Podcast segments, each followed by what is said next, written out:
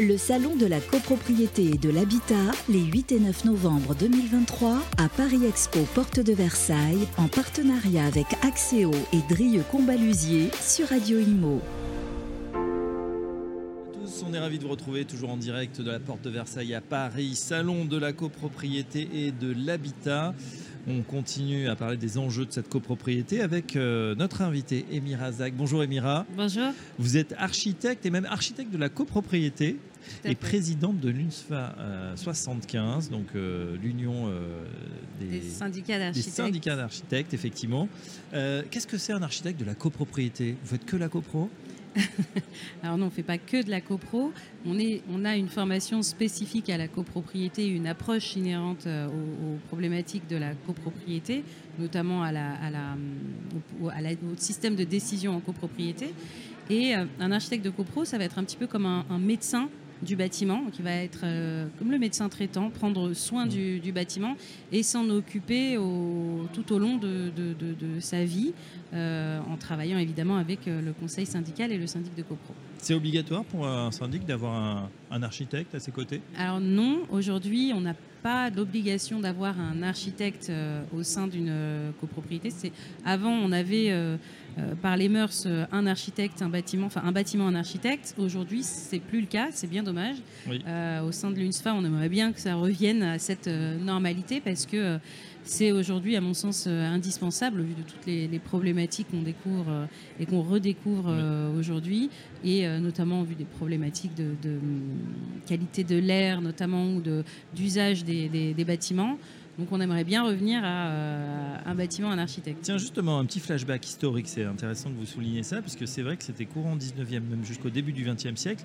Un bâtiment, un architecte, comme vous l'avez dit, c'était vraiment le médecin du bâtiment et il avait obligation de venir au moins une fois par an pour euh, bah, surveiller l'ensemble de, de, la structure. Oui.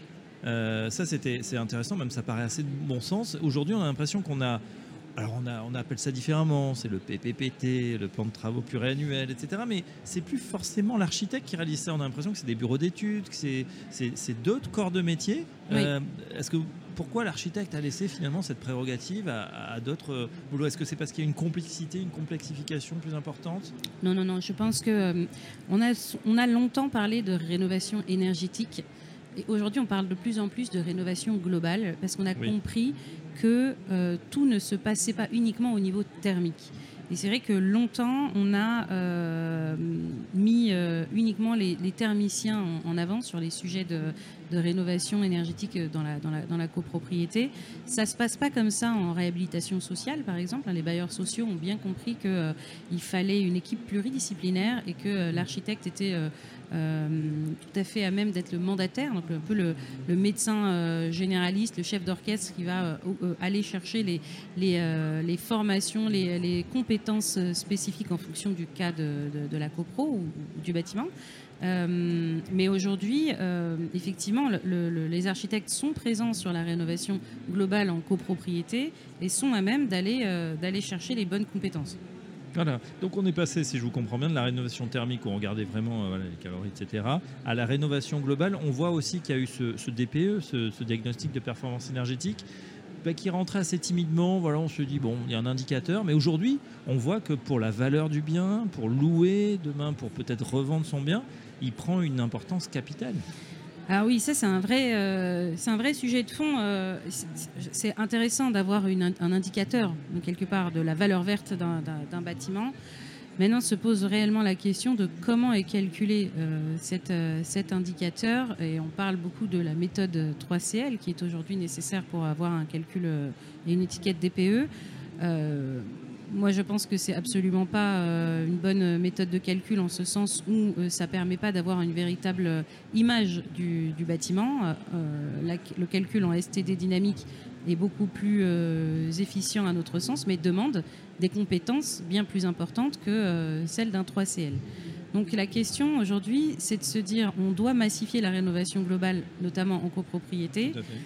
Faisons attention à ne pas massifier les problématiques euh, en massifiant la rénovation globale et donc travaillons avec les bons, les bons professionnels, les bonnes compétences. Mhm. Euh, la thermique, c'est un sujet de la rénovation globale, mais ça ne se suffit pas. D'accord. Alors, on est rentré euh, vraiment dans les, dans les points de détail, les réglementations, effectivement, les méthodes de calcul pour l'unité énergétique. Je voudrais revenir sur euh, voilà l'aspect aussi du bâtiment. Sur une précédente table ronde, quelqu'un disait euh, il faut aussi que ça se voit une réservation, c'est-à-dire que si finalement il n'y a pas d'effet un peu waouh, bah, ça va être difficile d'engager finalement les copropriétaires. Est-ce que c'est une dimension que vous prenez en, compte? Euh, dans la copro, on a de tout. On a des copropriétaires qui veulent effectivement profiter d'une rénovation euh, globale. Euh, ils disent on va mettre de l'argent sur la table, on veut un effet waouh.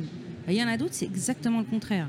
Il y en a d'autres, ils disent moi j'ai acheté un appartement dans une copropriété qui ressemble à, quelque chose et je ne veux pas que vous dénaturiez mon projet. Et c'est là que l'architecte doit avoir justement l'humilité d'être à l'écoute de son usager et de répondre à son souhait à lui. On ne fait pas de l'architecture pour, pour soi, on fait de l'architecture pour nos usagers, pour nos clients. Mhm. Donc on va s'adapter en fonction bah, du desiderata du, du, maître d'ouvrage, donc des, usagers, des, copropriétaires. On va s'adapter aussi en fonction de, nos confrères les ABF, les architectes des bâtiments de France, euh, en fonction des, sujets euh, d'urbanisme aussi. On ne fait pas ce qu'on veut. On ne va pas décider euh, de faire une opération de chirurgie esthétique euh, sans euh, prendre en compte tout ce qu'il y a aux alentours. Oui, mais c'est vrai, et je, peux en attester, puisqu'on pense souvent à la, on parle beaucoup de rénovation globale par l'extérieur, on sait que c'est la plus efficace évidemment complètement presque interdite sur du haussmanien, il faudrait tout refaire. Euh, mais je vois que sur un bâtiment euh, que je connais très bien, euh, le bien dans, dans 13e à Paris, rénovation sur une copropriété des années 70, on, a refait tout l'extérieur, c'est plutôt joli, mais on a gardé des éléments d'architecture qui dataient, voilà, avec des espèces de rails. On l'a gardé, on aime ou on n'aime pas, mais en tout cas, bah, les copropriétaires ne voulaient pas dénaturer justement ce projet où ils habitent depuis peut-être 40, 45 eh ans, 50 ans. Ça fait partie de l'âme du bâtiment, ça fait partie de ce qu'ils ont acheter. Et effectivement, il faut, euh, faut être à l'écoute de ça. Il ne faut pas aller à l'encontre de, du souhait de, du, client. Pour vous, euh, cette rénovation, euh, c'est une aubaine, c'est une opportunité? Ce sont de nouvelles contraintes? Comment vous voyez ça chez les architectes? Alors, si on parle uniquement du point de vue business, je dirais qu'effectivement, c'est un marché euh, un nouveau marché. alors, nouveau, je ne sais pas trop. Nous, ça fait, euh, on a fait la première copro BBC en Ile-de-France avec euh, Équateur. C'était déjà il y a un certain nombre d'années. on a l'impression que ça s'accélère quand même, Émira, aujourd'hui. Alors, ça s'accélère parce que enfin, enfin, il y a effectivement un cadre réglementaire qui va vers ça, et puis les aides aussi, parce qu'on a bien compris que sans aide, c'était difficile. Mais la rénovation énergétique, c'est pas un sujet nouveau. C'est un sujet qui existe depuis euh, toujours et qui existera toujours parce que les bâtiments neufs d'aujourd'hui, c'est les bâtiments qu'on réhabilitera demain. Et les exigences vont monter, vont augmenter. Donc euh, oui, c'est un, marché d'avenir. Oui, les architectes ont tout intérêt à, se motiver à, y aller. Euh, mais bien évidemment, il faut se former, il faut s'acclimater, il faut prendre conscience qu'on ne s'improvise pas architecte en copropriété. Euh, et, il faut savoir aussi travailler avec les bons, les bons intervenants.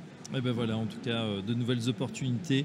On, l'a compris sur ce marché qui s'annonce en tout cas euh, gigantesque puisqu'il est en train, on l'a dit, de, ben voilà, de, prendre une autre dimension, une autre échelle avec évidemment le coup de pouce et de la réglementation et aussi le coup de pouce financier, l'État qui met les moyens sur la table. Un grand merci, Emira Zag, d'être passé par notre micro, architecte, présidente de l'UNSFA 75 et à très bientôt sur Radio Imo. Merci.